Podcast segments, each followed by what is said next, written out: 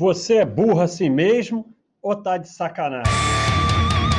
Bode do Baster, o podcast do Baster. Olá pessoal, boa noite a todos. Sejam todos bem-vindos aí mais um, um chat Zap, Bode Zap. Né? É...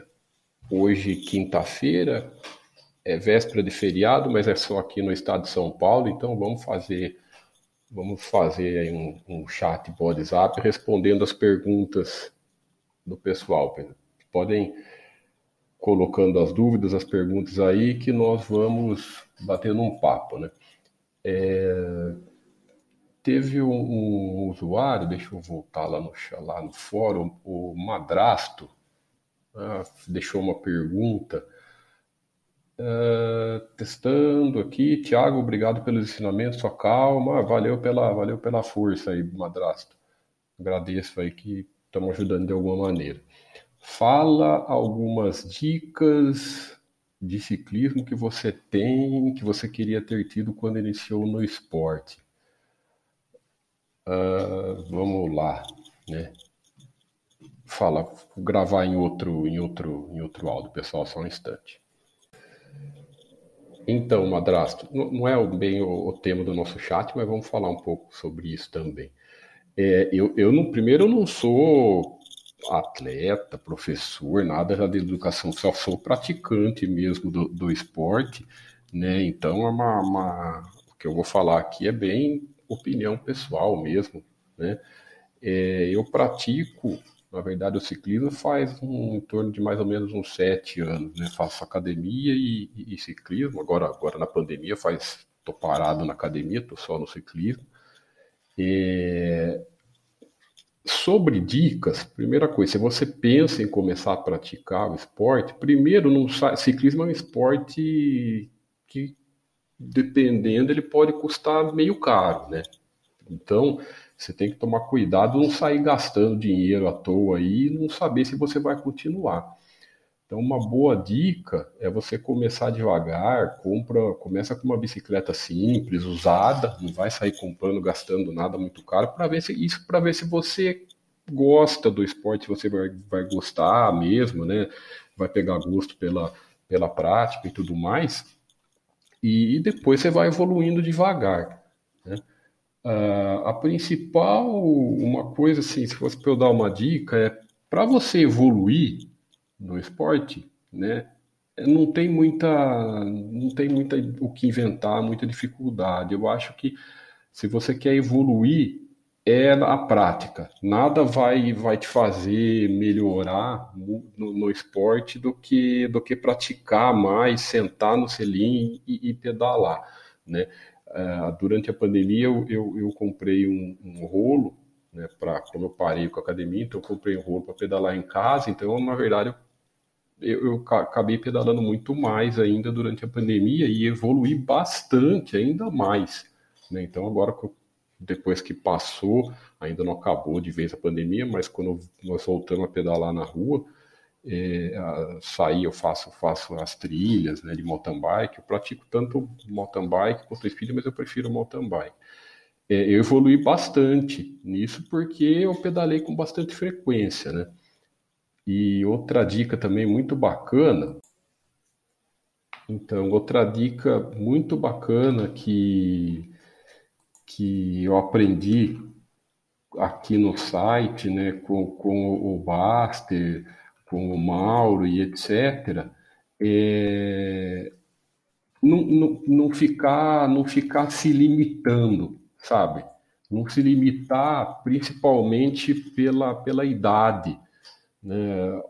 Lógico que você tem que fazer um acompanhamento médico, né? Pô, o cara está começando do zero, esporte, nunca praticou esporte na vida.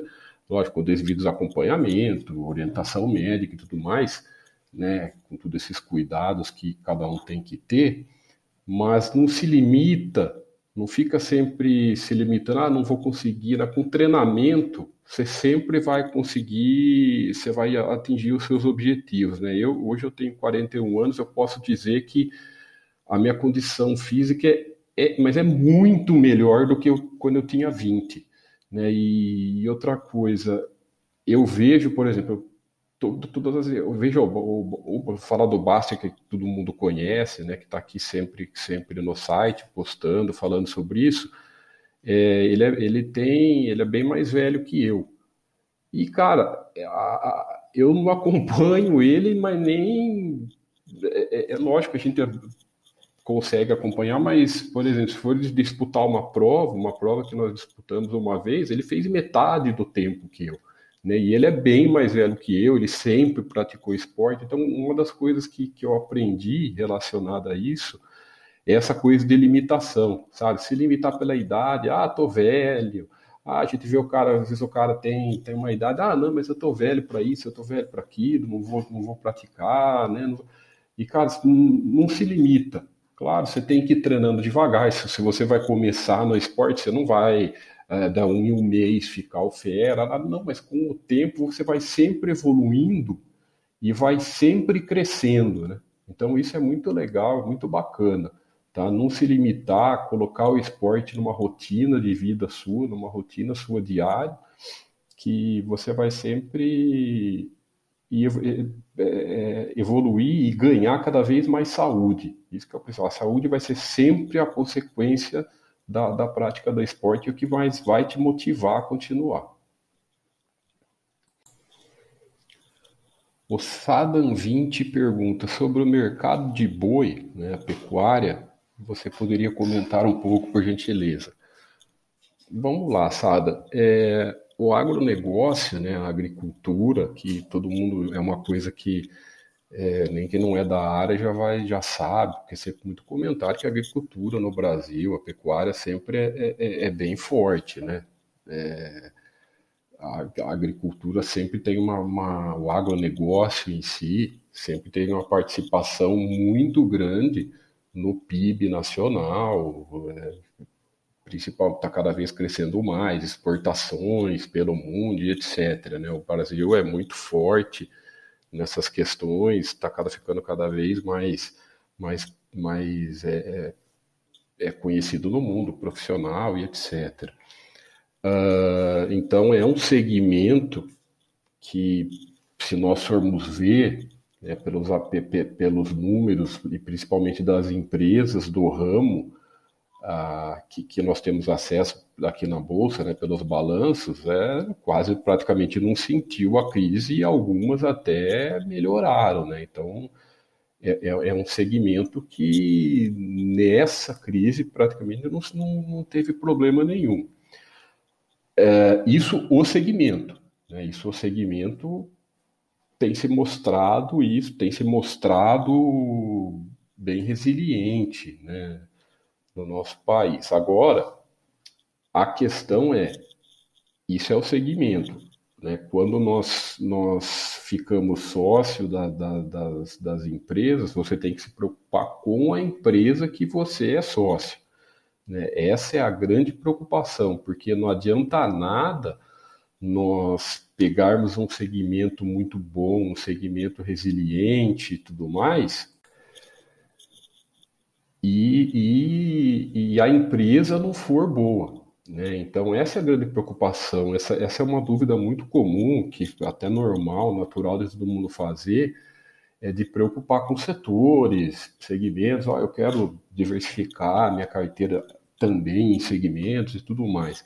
Mas o segmento, na minha opinião, os setores, ele acaba sendo uma consequência da nossa carteira. Né? Então, por exemplo, a, o agronegócio é muito bom, né? Segmento de pecuária, como você falou, também é excelente e tal, mas não adianta você querer ter empresas de, de, de determinados segmentos se as empresas não forem boas. Não estou falando que é esse caso, tá, tá, pessoal? Por exemplo, é um exemplo, tá? Por exemplo, você quer ficar sócio de uma empresa que é da área, sei lá, de esportes né? Se não tem na nossa bolsa, ah, vamos dizer que se você acha um segmento bacana, esporte, entretenimento, etc., mas não tem uma empresa boa nesse, nesse setor, nesse segmento, não tem o que fazer.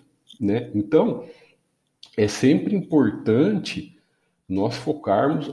A primeira coisa é a empresa ser boa. Então, pô, se tem no agronegócio, se você encontra que as, as empresas que preenchem os seus critérios de ser sócio, empresas resilientes, empresas boas, empresas é, com lucros consistentes, gestão, gestão é, é, é, capaz, né, gestão sólida e tudo mais, maravilha.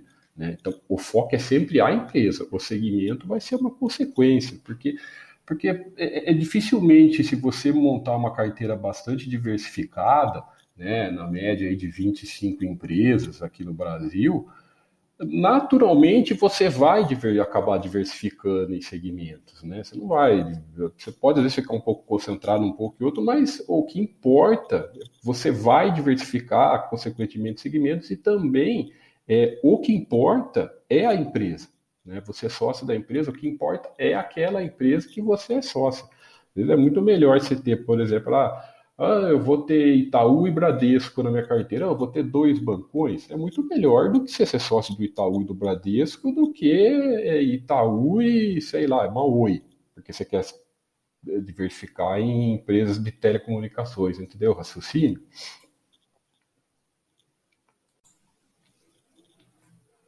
Então, finalizando, é, é sempre, sempre, esse, sempre segue esse critério, né? Ah, acho um segmento interessante, acho um segmento resiliente que, que deve estar tá, tá presente, falando mais no agronegócio no geral, né? não só a pecuária, mas o agronegócio, né, é mercado de grãos e etc. Eu acho muito bom, resiliente. O principal, acho que junto setor da, da, do PIB, um dos, se não for o principal, é um dos principais setores do PIB nacional, é, mas o nosso foco, quando vamos escolher as empresas para ser sócio, é a empresa. Né? E, e, e, gradativamente tem empresas boas nesse setor, tem as tem as boas, e, e esse é, é um, um, ponto positivo do crescimento na, da, da, de mais empresas entrarem na Bolsa, é, seria também né? É, é isso, essa questão que acaba entrando, você acaba tendo mais empresas com possibilidade de ser sócio. Né? Você for, por exemplo, no mercado americano, já não tem essa dificuldade, porque lá é um mercado muito mais sólido que nós, anos luz na nossa frente. Então lá você tem o segmento que você quiser, diversas empresas. Né? Então é, é, é uma coisa que o Brasil ainda está, a bolsa cresce, mas ainda fica um pouco, ainda podia ser um pouco melhor, né? Mas estamos indo devagar, estamos indo, né? Bom, a pergunta do Cat Jump. Lendo o fax sobre dinheiro com prazo, fiquei na dúvida em relação à modalidade de aplicação. Tenho a pretensão de realizar um plano daqui a oito anos, em 2030. Não sei se deixo no IPCA ou na renda variável mesmo, pois no Brasil é difícil fazer previsão com esse prazo. Uh, jump.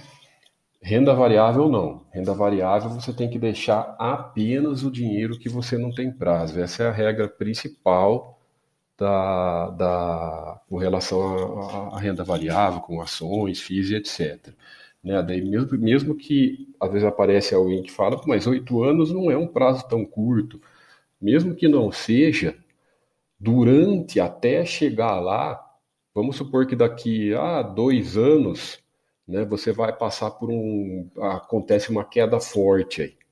Né? Queda forte, você vê a flutuação de metade do seu, do seu capital que você tem um plano para ele. Né? E daí, como vai ficar seu emocional com relação a isso? Então, não é só é, é, é por causa do, do, tem os dois pontos. Tem o conceito do dinheiro e tem o conceito que, que o emocional vai fazer você fazer bobagem pelo caminho. Então, dinheiro com prazo não se põe em renda variável. Né? Imagine se, imagine se esse, eu não sei qual é a. Nem, nem precisa falar, qual é o seu plano com esse dinheiro. Imagine se é uma coisa importante demais para a sua vida. Né? Por exemplo, ah, um, um casamento que você vai ter, a sua lua de mel, a viagem, a construção da casa para sua família e tudo mais. Então você não pode colocar o dinheiro desse em algo arriscado, em algo que esteja risco. Então, dinheiro para que tem projeto já determinado pela sua vida não se põe em renda variável. Continuando.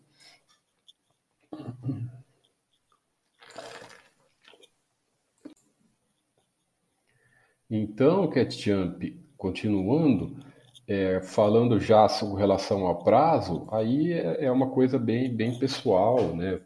Porque às vezes, se você tem certeza que é oito anos, que é daqui oito anos certinho, então você consegue, às vezes, encontrar um título que case certinho com a data. Né? Às, vezes, às vezes eu não tenho certeza absoluta, pode ser que seja bem antes, pode ser que seja depois. Então, se, é, se, é, se é prazo menor, oito anos é um prazo um pouco mais considerável. Se é prazo menor, se, se você falasse para mim que seja até um, dois anos, aí põe no Tesouro Selic e, e fica tranquilo. Né? Mas às vezes, dois, se você tem certeza desse prazo maior, que vai ser oito anos, né, dez anos, sei lá, Aí você às vezes casa com a data com o tesouro, sempre tesouro IPCA mais, pós-fixado, tá, pessoal? Nunca título pré-fixado, né? Você até comentou aí com, com, com, razão que no Brasil ainda a economia é difícil ter essa, essa lance de, de, de previsão, qualquer tipo de previsão, como nós somos uma economia ainda sensível, você, o pessoal que título pré-fixado é aposta, tá? Nós somos um país aí com uma economia é, nós temos uma moeda, entre aspas, é, é forte, sem hiper, vamos falar, vamos falar isso, nós não temos hiperinflação faz, nós tivemos aí faz 30 anos, 25, 30 anos, né, qualquer coisa. Então, como você pode arriscar um dinheiro numa renda fixa em título pré-fixado num país tão sensível, né? Você tem aí acontece aí uma inflação, você vai perder o poder, de compra do seu, do seu dinheiro. Então, esqueça esse negócio de título pré-fixado, tá, pessoal? IPCA é, é tesouro, simplifica. IPCA mais, pós-fixado, e você tenta casar mais ou menos a data do seu, do seu objetivo. Então, você falou daqui oito anos, você tem, por exemplo, aí, ah, se você não quer arriscar, você pode pôr num Nunca, pessoal, não estamos fazendo indicação aqui, tá, CatJump? Estou olhando aqui, por exemplo, nós temos os três títulos, o IPCA mais 2026, 2035 e 45. 45 para você ficaria muito longe, né? Então, aí no seu caso, você pode, sei lá, colocar no 2026 e, e, e que é o mais próximo, né, da data do, do seu prazo. Ou se você quer oito anos aí, 2035 aí é passado o prazo, né? Isso, isso é importante. Se é oito anos, não adianta você colocar num título de 15 anos, né? Ah, daí depois eu vendo. Não, porque é, é, nunca coloque dinheiro é, é, é com prazo para vencer lá na frente se você vai precisar antes, né? Sempre assim. Então, no seu caso, acho que a, a, isso seria mais tranquilo para você. Você não pegar no 2026, aí depois você vê, deixa no Selic até, até chegar o prazo e etc. Uma, uma, coisa que eu sempre falo, a renda fixa é muito tranquila, é muito fácil o raciocínio da renda fixa, não tem dificuldade nenhuma. Né? Como eu comentei de negócio de pré-fixado, não tem por que se envolver em risco em renda fixa. Por que, que você vai correr risco é, é, um risco em algo, é, é, um risco ilimitado no, em algo, num rendimento limitado, né?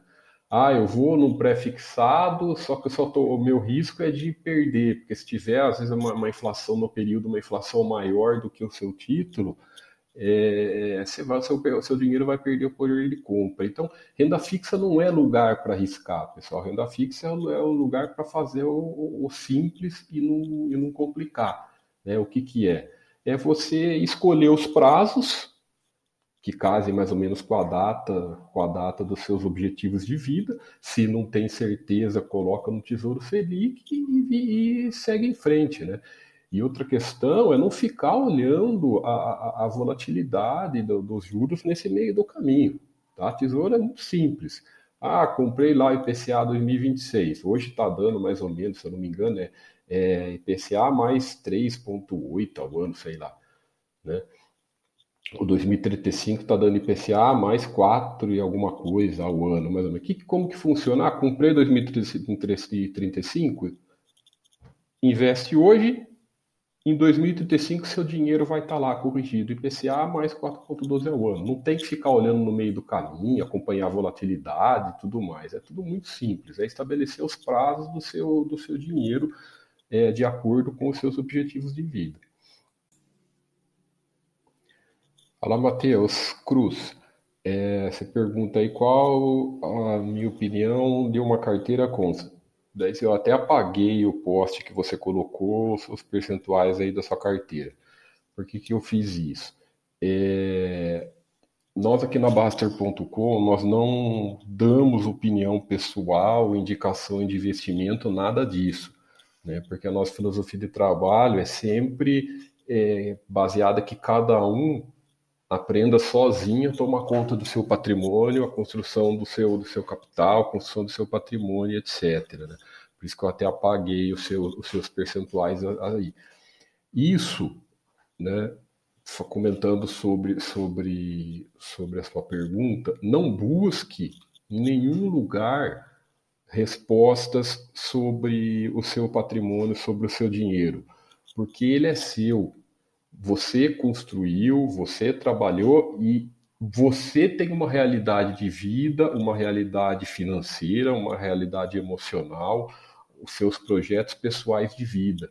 Então, ninguém pode pode responder isso para você e não e na, na, na, nossa na nossa maneira ética de pensar nós não devemos responder isso para você você tem que fazer essa pergunta para você mesmo né? Você tem que fazer é, é, é, é, ser muito honesto com você mesmo em relação aos seus objetivos. Né? Olha, para mim, é, isso em renda fixa tá bom, isso em renda variável tá bom e tudo mais, né? O que, que nós da Baster fazemos? Nós oferecemos todas as ferramentas para que você responda essas perguntas e você decida isso com mais tranquilidade. Por exemplo, o que, que eu faço com a renda variável? Quanto que eu coloco em renda variável? Você coloca apenas o capital sem prazo, aquele dinheiro que não vai precisar, né? Se você está começando bem começa devagar com pouco, vai bem devagarinho, né?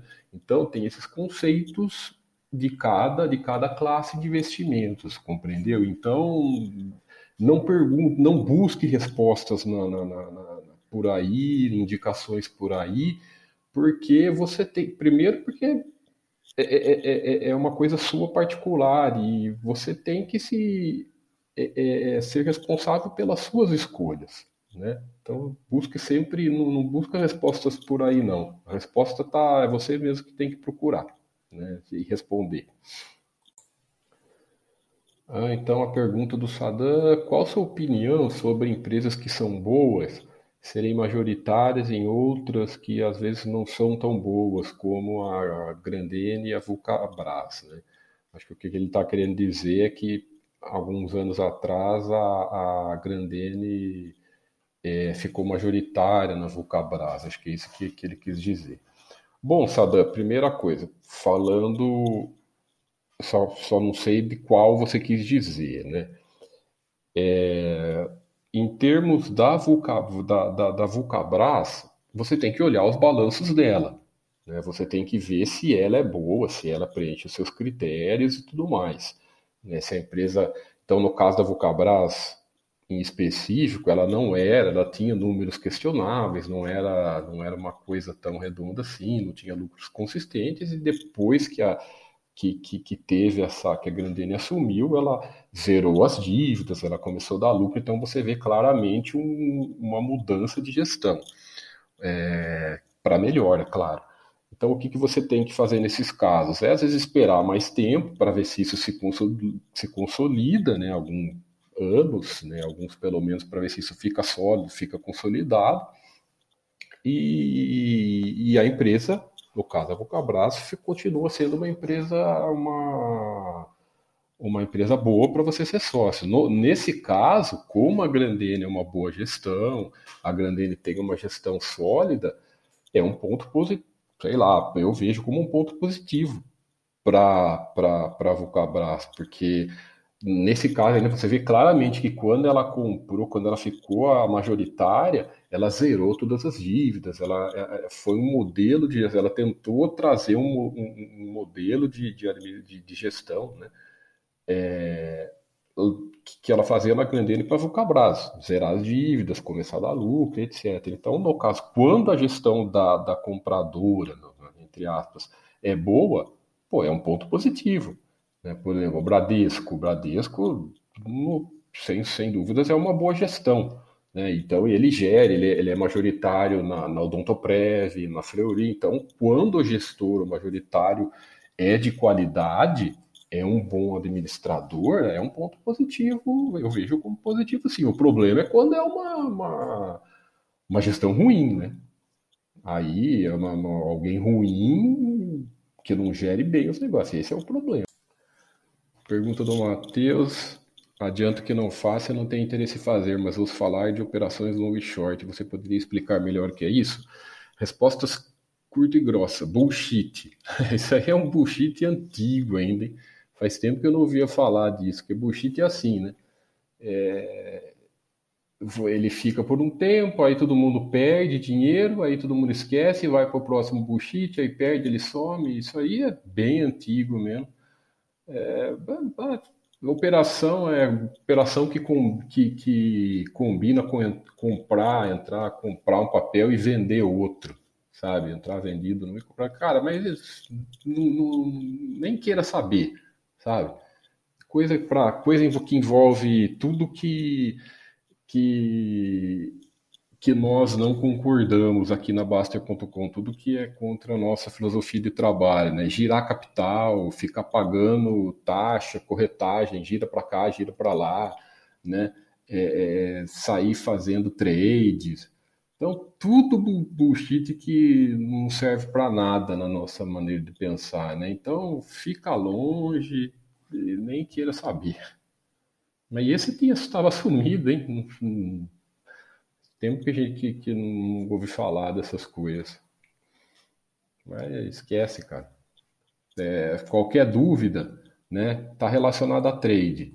Então vai lá no manual da, da na área Buster Blue, manuais, tem lá um manual escrito trade, por que não fazer? Você vai ler, sempre que você vê esse tipo de coisa, vai lá e relê esse manual para se afastar disso. O Rottweiler Invest pergunta o que eu acho de empresas de logísticas no longo prazo. Uh, mais ou menos a resposta dessa pergunta, Rottweiler, é, é parecida com a do, do, do, outro forense que perguntou sobre a questão da pecuária. Né? Sem dúvida, a logística é, é, é hoje é um segmento bem forte, né? muito presente na, na, na, na, nossa economia, crescendo e tudo mais, mas você tem que se preocupar com a empresa. Tá? Então, o que, que eu acho das empresas? Em todos os segmentos, tem empresas boas e empresas ruins. Em todos os segmentos você vai encontrar gestão capacitada, gestão que não são tão boas para o minoritário, etc. O seu, nossa, o seu trabalho, né, basicamente, é você separar o joio do trigo nesse caso. Então, você se preocupar em ficar sócio das boas empresas e não se preocupar tanto com o setor. Então, ah, eu quero pôr uma, uma empresa desse setor. Você pode estudar tal, mas não force, né? É, não nada contra você ter escolher ver um setor que você que te agrada e você procurar empresas, né? Mas não force, tá? Não force ficar sócio de determinado setor porque é um setor muito bom e, e acaba ficando é, ficando sócio de empresa ruim. Esse é o principal problema das pessoas que ficam olhando muito setor porque acaba tendendo, ah, é um setor, sabe quando você envolve emoção? É um setor que eu gosto, um setor que às vezes eu trabalho, um setor que eu conheço tal, então eu quero ser sócio de uma empresa desse setor. Bacana, tudo bem, tranquilo, mas tem empresas boas nesse setor? Né? Você não vai ficar sócio do setor, você vai ficar sócio da empresa. Então não adianta nada empresa ruim dentro do setor bom e vai resolver nada, tá?